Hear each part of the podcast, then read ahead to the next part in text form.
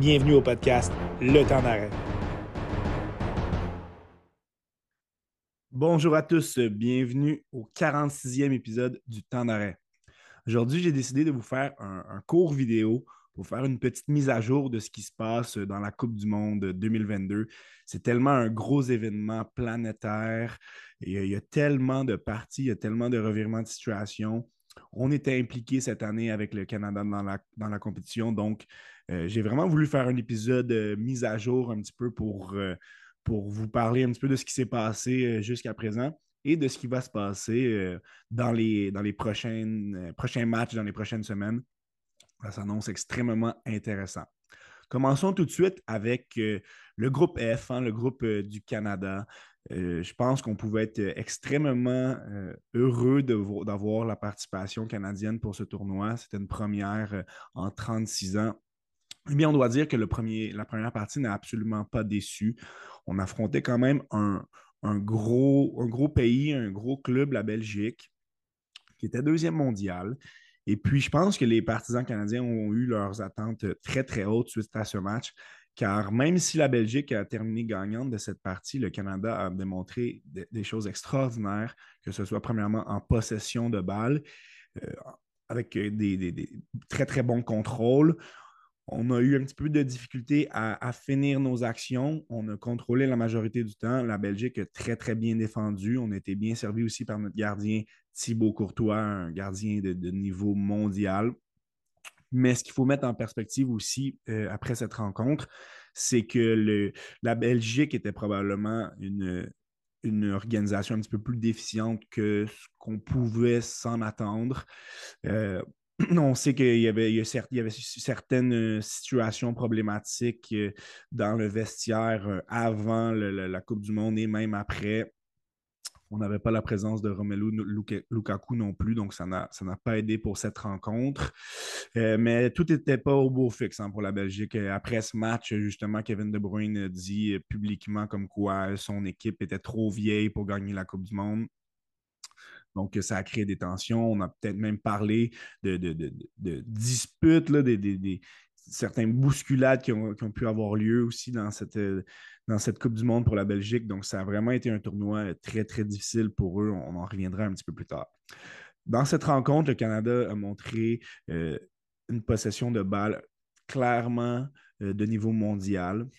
On a extrêmement bien attaqué. On attaquait bien le filet des deux côtés que ce soit avec Buchanan qui a très très bien contrôlé la balle, euh, Stephen Estacchio qui a eu un excellent premier match, Alfonso Davies qui même si parfois voulait en faire un petit peu trop, euh, particulièrement dans les 45 premières minutes, a été excellent. Malheureusement, c'est sur une contre-attaque que, le Canada a dû baisser euh, pavillon et, et concéder un but. Et ça a fait en sorte que le tournoi était extrêmement difficile à réaligner après ce moment. On sait que c'est très, très important de ne pas perdre ce premier match au moins un match nul aurait été franchement appréciable. Par la suite, ça a été un petit peu plus difficile pour, euh, pour l'équipe canadienne. On le sait que euh, justement, on affrontait un, gros, gros, une grosse nation en deuxième affrontement, la Croatie. Et justement, je pense qu'on on affrontait une équipe qui était prête, euh, qui tactiquement était supérieure, techniquement aussi était supérieure. Et c'est important d'en parler du niveau euh, tactique. Euh, je pense que le premier match, John Hurlman a fait de l'excellent travail dans sa gestion de l'effectif. Selon moi, c'était un petit peu plus difficile pour ce deuxième match. Là, si on analyse un petit peu, euh, ce, schéma, on est allé avec une, formation à deux attaquants, avec euh, Jonathan David et Kyle Aaron. C'était peut-être un petit peu pour répondre euh, à la non-capacité canadienne de, trouver des frappes de qualité contre la Belgique. Par contre, ça a fait en sorte qu'on a grandement négligé le milieu de terrain qui était la force des Croates. On a placé un, joueur en Stéphane Eustachio qui était clairement pas à 100% D'ailleurs, il est sorti après la, 45e minute, euh, blessé. Euh, on a placé Atiba Chenson aussi, un joueur de 39 ans qui, euh, qui venait de jouer il y a, quelques quatre, jours contre la Belgique. Ça avait été un, match très complet pour lui. Ça a été extrêmement difficile pour le milieu de terrain contre la, contre la Croatie, qui, on doit le dire, justement, ils ont des joueurs d'élite mondiale. On en avait parlé euh, dans le premier épisode, mais à cette position-là. Et c'est là que, selon moi, tout s'est joué. Euh, les Croates ont complètement dominé le milieu du terrain, le milieu de, le milieu de jeu. On a gagné en possession et ça a fait en sorte que ça a été très, très difficile pour l'équipe canadienne de reprendre cette possession qu'on avait pour la contre la Belgique. Euh, est-ce qu'il aurait pu avoir des choses qui, euh, auraient pu être faites différemment de la part de, Coach Erdman? Je pense que oui. Euh, si on met de côté un petit peu les déclarations qu'il avait faites justement avant le match contre les Croates, je pense qu'on n'a pas tout à fait eu la bonne approche. Mais on doit dire que j'en avais parlé au premier épisode sur la Coupe du Monde, le milieu de terrain du Canada vraiment central, c'était une faiblesse. Hein. On avait peu ou pas de, de, profondeur au niveau de, milieu relayeur. On a vu dans ce match-là un Ismaël Koné qui a été euh, franchement extraordinaire. Jonathan Osorio qui est rentré un petit peu plus tard aussi euh, a amené quelque chose de franchement rafraîchissement. rafraîchissant. Pardon. Est-ce qu'on aurait pu débuter avec ces deux joueurs-là? Ben, je pense que oui. Euh, toutefois, comme on l'a pu le voir aussi contre le Maroc, je pense que Coach Erdman a eu une certaine crainte d'envoyer Ismaël Koné dès le départ. On en reviendra pour le match contre le Maroc. Mais quand, lorsqu'il est arrivé, il a calmé le jeu. Il a montré que techniquement, ce le, plus gros, le plus gros stage mondial ne, l'effrayait pas. Et puis, euh, il a vraiment, vraiment euh, dynamisé le jeu, Ismaël Koné, le joueur du CF Montréal, quand il est rentré. Ensuite, défensivement, ben, ça, a été, ça a été difficile. Euh, je pense que au premier match, on a démontré, ils ont, les joueurs, euh, les défenseurs euh, de côté Richie Laria, Lester Johnson ont vraiment, vraiment appuyé cette attaque. Ils ont démontré qu'ils qu'ils avaient la vitesse nécessaire pour aider à, à, créer de l'attaque. Par contre, ça a fait en sorte qu'on était un petit peu plus vulnérable en défensive. Après ça, on joue contre des joueurs de, niveau mondial qui jouent dans les plus gros clubs européens.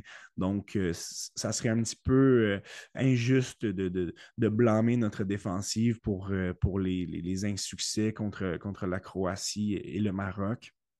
Ensuite, on a, on a alloué quelques buts qui peut-être n'auraient pas dû se produire. mais encore une fois, c'est de l'expérience. Si on pense à Kamal Miller, qui, selon moi, dans les perspectives de la chose, a eu un très bon tournoi. Il s'était très débrouillé. Il a montré qu'il avait l'aplomb nécessaire pour faire partie de, cette équipe-là euh, et, du niveau mondial.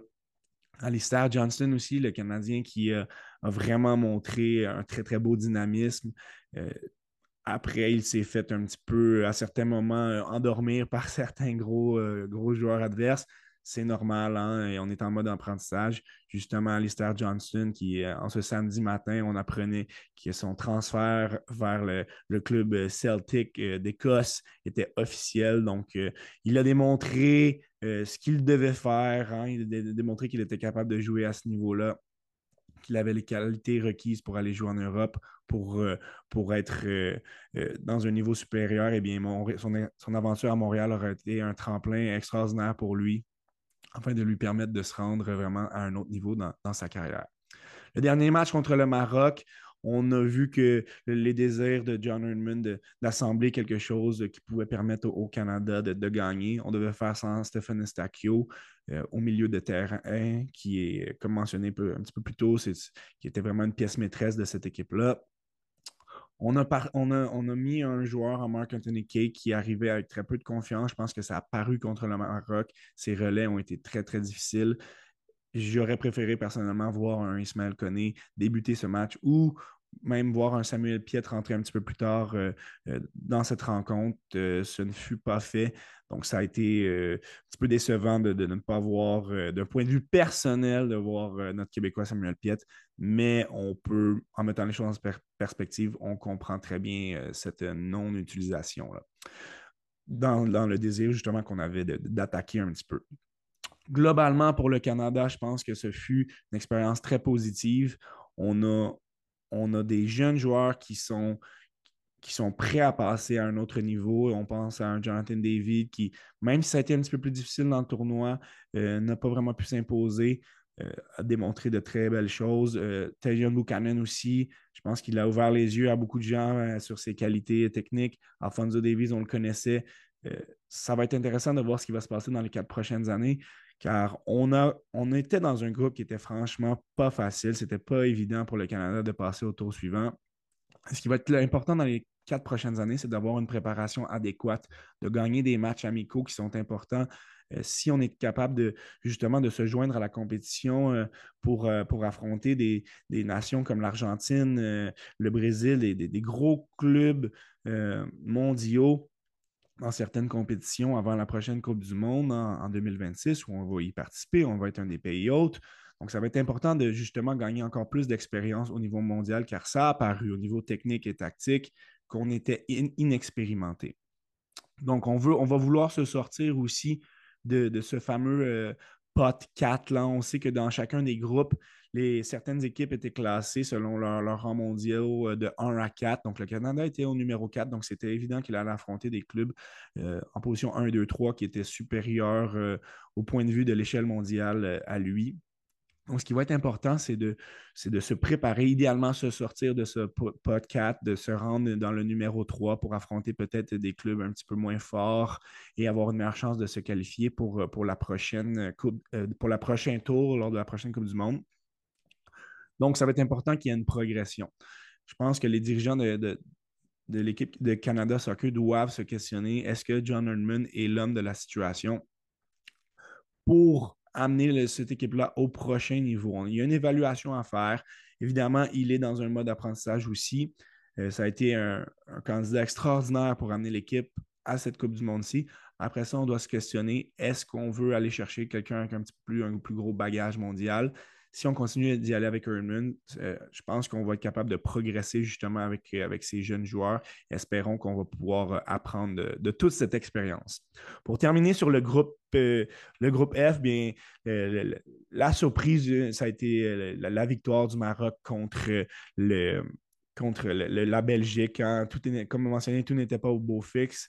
Pour la Belgique, ça a apparu contre le Maroc. On a eu extrêmement de difficulté à, capitaliser, à être, euh, à être très, très décisif dans nos actions. Le Maroc, dans les trois matchs joués, ils ont été excellents en contre-attaque. Ils ont marqué de nombreux buts euh, en contre-attaque rapide. Donc, ça les, ça les a permis de, se hisser justement dans les, dans les hauts sommets de ce groupe. Hein. Je pense qu'on pouvait peut-être s'attendre à, à, une très bonne performance du Maroc lors de ce tournoi. Une première place dans, ce, dans ce groupe avec une récolte de 7 points. Ce fut quand même euh, très, très spécial pour, euh, pour la formation marocaine. La Croatie, ben, c'est la deuxième équipe qui a réussi à se, qualifier. Là, on n'a pas réussi à aller chercher une victoire dans le match, dans le dernier match contre la Belgique. Par contre, on a montré qu'on était une équipe très solide. Donc, voilà le portrait pour le, le groupe F. Passons maintenant euh, un par un aux autres groupes. Là. On va essayer d'y passer euh, quand même rapidement. rapidement pardon. Dans le groupe A, ben, très peu de surprises. Ben, c'est les Pays-Bas qui ont gagné. Euh, ce, groupe terminé en tête. deux victoires, un match nul. Sénégal, deuxième du groupe avec six points, un point des Pays-Bas.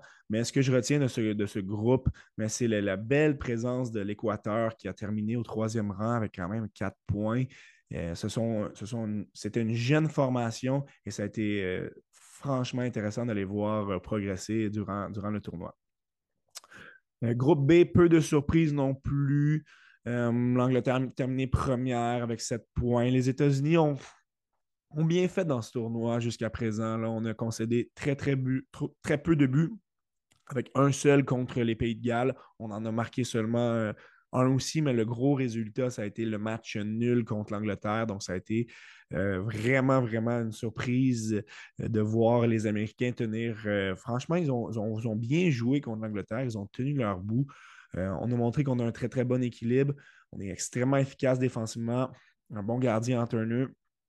Là, pour passer au prochain tour, on en viendra un petit peu plus tard dans les, analyses des, des, prochains matchs, mais ça va en prendre un petit peu plus au niveau de l'attaque. Groupe C, on a eu toute une frayeur en début de tournoi avec la défaite de l'Argentine. Euh, L'Arabie Saoudite qui a montré de très belles choses dans ce tournoi-là. On a réussi à surprendre les Argentins dès le départ. Et là, pour, pour l'Argentine et le groupe de Messi, mais il n'y avait plus d'autres options qu'il fallait gagner à tous les, les autres matchs et c'est ce qu'on a fait. Pour la deuxième position entre la Pologne et, le Mexique, ben, on les deux ont terminé en quatrième euh, à quatre points. Et en bout de ligne, ben, c'est le, le, différentiel qui, a joué, alors que le, Mexique euh, a loué euh, un but contre de plus que la Pologne, ce qui permet euh, au groupe de Robert Lewandowski de passer au prochain tour. Groupe D, on a eu une surprise et, une situation à laquelle on s'attendait. Donc, la France qui a terminé première du groupe avec six points. Donc, on a perdu ce dernier match contre la Tunisie, mais on n'avait vraiment pas mis euh, tous nos euh, effectifs partants. Là, on voulait clairement les reposer pour le prochain tour, alors qu'on était déjà assuré de finir premier. La grosse surprise est venue de l'Australie. L'Australie qui, a réussi à enligner les bons résultats, à battre le, Danemark. Ce fut un, résultat extraordinaire. Après une première défaite contre la France, on s'est rallié. Les Australiens ont joué un style de jeu très, très compact, très uni, mais ça les a permis de, récolter euh, six points aussi, de terminer euh, en deuxième position euh, de ce groupe D. C'est le différentiel qui a fait euh, une, différence qui a permis à la France de, terminer première. déception quand même au niveau du, groupe D pour le Danemark. Là, on arrivait avec une tonne de momentum dans ce tournoi. Donc, après la Belgique, c'est le deuxième gros club européen qui n'a pas réussi à passer au prochain tour. Ce fut quand même très surprenant. Groupe E, donc le groupe E, ça a été excitant jusqu'à la toute fin, pendant quelques minutes lors du match décisif, lors des matchs décisifs. Eh bien, c'était le Japon et le Costa Rica qui passaient au prochain tour. Euh, finalement, les choses se sont un petit peu replacées, mais ce ne fut pas suffisant pour l'Allemagne pour se qualifier au tour suivant. On parlait de l'importance du premier match, mais l'Allemagne, ils l'ont perdu contre le Japon qui comme on, l'avait mentionné lors du premier épisode, ils ont été extrêmement rapides en relance. Euh, on a des joueurs qui sont très, très rapides, qui, qui, se, qui se, donnent euh, jusqu'au maximum. On n'abandonne jamais. Technique, tactiquement, ce n'est pas le pays qui est le, plus développé, mais on a des belles qualités techniques du côté des Japonais. Ça a permis euh, au groupe de terminer en première position l'Espagne, après une très, très bonne performance contre le Costa Rica, bien, ça a été un petit peu décevant. Un, match nul, euh, euh, chaudement disputé contre l'Allemagne, et puis une défaite en, fin de, compétition pour l'Espagne, qui, grâce au différentiel, grâce à la très bonne performance contre le Costa Rica, on avait un différentiel très positif. On a réussi à passer euh, en deuxième position devant l'Allemagne, qui a terminé aussi après en troisième position avec quatre points. Pour les Allemands, c'est une énorme déception sans avoir euh, peut-être des réelles attentes de, gagner cette Coupe du Monde. On espérait se rendre beaucoup plus loin. On avait une belle profondeur, mais il a manqué pour les Allemands cet élément, euh, ce, facteur décisif qui pouvait faire en sorte qu'un joueur qui prenait l'équipe euh, sur ses épaules donc, ça a été euh, la troisième grosse déception, de, très grosse surprise de ce tournoi, de voir les Allemands ne pas passer au tour euh, suivant. Dans le groupe G, ben, c'est une situation un petit peu similaire aux Français pour le Brésil. Pour le, Brésil, ouais, donc deux victoires euh, vraiment, vraiment décisives lors de leurs deux premiers matchs contre la, Suisse et, la Serbie. Donc, ce fut euh, des, matchs dominés euh, techniquement et tactiquement pour le Brésil. On a extrêmement de profondeur. on l'a vu avec Neymar qui, n'a plus joué les deux derniers matchs. Ben, il a été remplacé euh, vraiment de, belle manière. Et puis ce dernier match, bien, on a reposé beaucoup de, joueurs clés. Bien, ça a fait en sorte que le, Cameroun a réussi à, aller chercher, une, soutirer une victoire lors de cette rencontre. Et puis en deuxième position, ben, la Suisse, après un dernier match complètement fou contre la Serbie, où on s'est changé la tête à de nombreuses reprises. Les Suisses qui ont réussi à passer en deuxième position avec une, récolte de six points. Finalement, le groupe H, ben, le Portugal, euh, euh, situation similaire, là, deux victoires euh, pour commencer le tournoi. Et puis, on a conclu ça avec une, défaite contre, contre, la Corée du Sud. Cette défaite a permis à la Corée de se classer en deuxième position. On a fini en égalité avec, avec l'Uruguay. Donc, la, Corée du Sud qui a, grâce à son, différentiel, a réussi à se, classer au, prochain tour. Donc, ça a, été une, belle récolte pour la, Corée du Sud aussi, qui a, surpris. On attendait peut-être l'Uruguay, le Ghana, mais la Corée du Sud, un bel esprit de corps, euh, euh, des, joueurs euh, qui sont de, très bon niveau. On a commencé à un Sun qui, a été très, très bon dans ce tournoi. Donc, voilà le portrait global pour les affrontements jusqu'à présent. Donc, regardons un petit peu ce qui nous attend pour les prochaines rencontres. Donc, au moment où vous écouterez, vous écouterez euh, cet épisode, ce podcast, ben, peut-être que certains résultats ont déjà eu lieu. Tout de même, ça va être euh, intéressant de, s'y attarder. Donc, le premier affrontement du, euh, de ces 16e de finale, ben, c'est les États-Unis contre les Pays-Bas. Les Pays-Bas qui défensivement ont été extrêmement solides dans ce, tournoi jusqu'à présent. Offensivement, ça a été un petit peu plus difficile.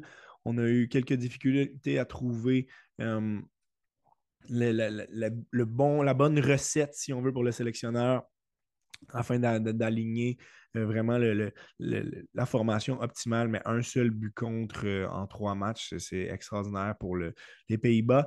Ben, c'est un petit peu la même situation pour les Américains. Hein. On a été extrêmement solide défensivement.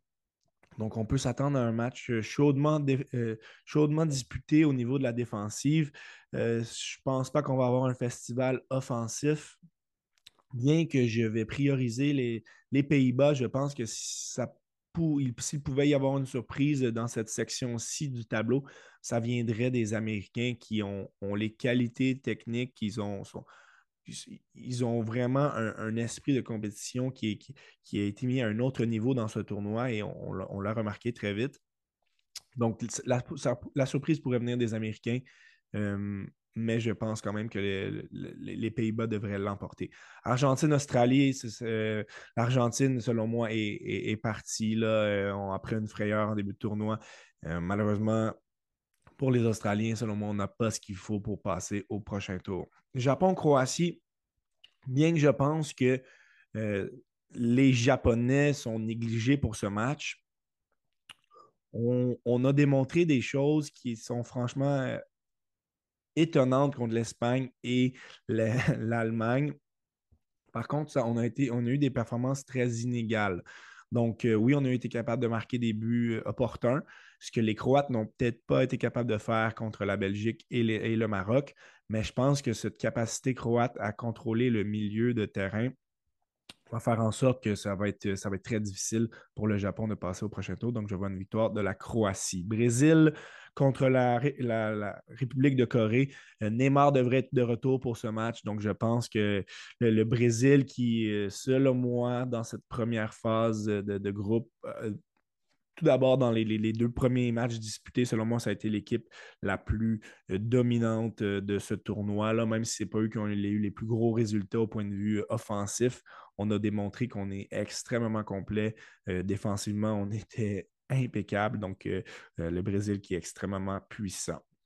L'autre côté du tableau, euh, même si le Sénégal a vraiment très bien performé dans, ce tournoi avec une récolte de six points, ça va être très difficile contre l'Angleterre, qui, oui, se cherche au point de vue offensif. On n'a pas été aussi dominant que prévu.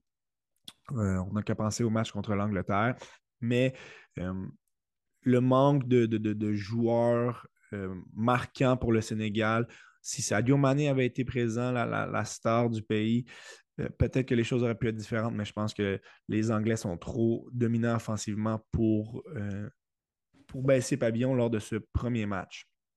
France-Pologne, selon moi, ce ne sera pas trop compliqué pour les Français. Les Polonais n'ont pas démontré, euh, même si on a démontré un, beau, un bel instinct de survie, on n'a pas montré des choses euh, euh, au point de vue collectif qui, qui, me, laisserait croire qu'ils pourraient passer au tour suivant. Le match le plus intéressant, selon moi, dans cette phase, ben, c'est l'Espagne contre le Maroc. Je pense que les Espagnols peuvent et doivent être un petit peu inquiets. Euh, on est très jeune, le, noyau de l'Espagne est, dans leur premier moment en Coupe du Monde. Par contre, on a vu un, pays en le Maroc qui est qui est capable justement de, de, montrer un, appui offensif de niveau mondial. On, a des joueurs en Ziyech, Hakimi, qu'on connaît un petit peu plus, mais le collectif est très intéressant au niveau du Maroc. Donc, je pense que s'il pouvait y avoir aussi une surprise de ce côté-ci du tableau, ça viendrait de la part euh, du Maroc. Toutefois, les Espagnols qui, oui, se, sont cherchés dans ce tournoi, selon moi, au point de vue individuel, ils sont simplement trop bons pour ne pas passer au prochain tour. Finalement, le dernier match, hein, c'est celui du Portugal contre la Suisse. La Suisse s'est battue très, très fort pour passer à ce prochain tour. Est-ce qu'on peut surprendre le Portugal? Je pense que oui, mais euh, le Portugal est quand même très, très bien équilibré. On démontre une belle explosivité, euh, que ce soit sur les ailes avec un, Bruno Fernandez, avec un Yao Félix ou euh, Cristiano Ronaldo qui a encore une fois démontré de belles choses dans ce tournoi. Donc, je pense que ce sera une victoire du Portugal.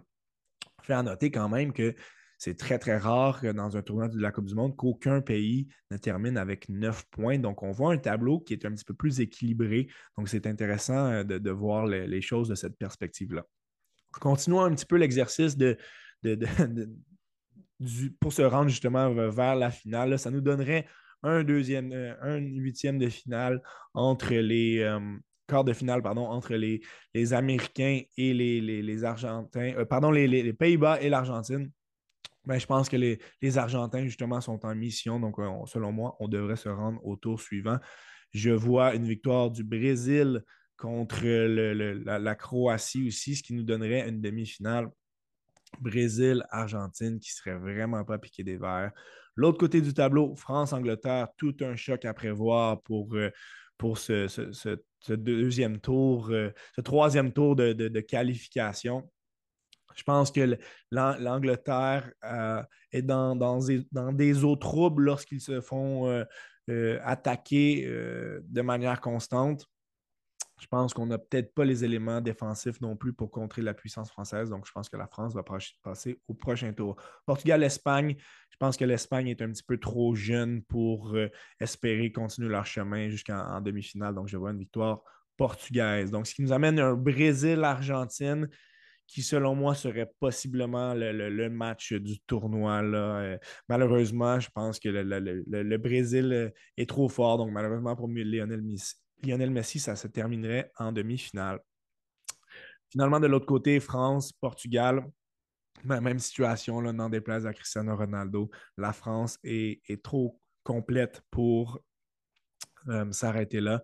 Ce qui nous donnerait une finale franchement incroyable entre le Brésil et la France. Et eh bien là, je pense qu'on ne serait pas déçus. Deux des meilleures nations au point de vue euh, des, qualités des joueurs, au point de vue collectif euh, au monde en ce moment. Et n'en déplaise aux, amis français, je pense que le, Brésil pourrait, euh, s'ils ne perdent pas trop de joueurs, hein, on sait que Gabriel Jesus ne reviendra pas dans la compétition, si peut revenir en force, eh bien, si on réussit à garder notre, notre noyau en place, je pense que le Brésil devrait être en mesure de gagner cette Coupe du Monde. Alors voilà, ce fut la, mise à jour de, de cette Coupe du Monde 2022. Donc, euh, j'étais vraiment très heureux de, faire euh, un deuxième épisode car je pense que euh, justement, il y a tellement de choses qui se sont passées, puis je trouve ça intéressant d'avoir certaines personnes qui suivaient un petit peu moins le soccer en temps normal, vraiment s'intéresser à la compétition. Ça montre tous les intérêts de, cette compétition qui, jusqu'à présent, ne déçoit vraiment pas. Alors, je vous souhaite une bonne fin de tournoi et merci beaucoup d'avoir été présent en d'arrêt.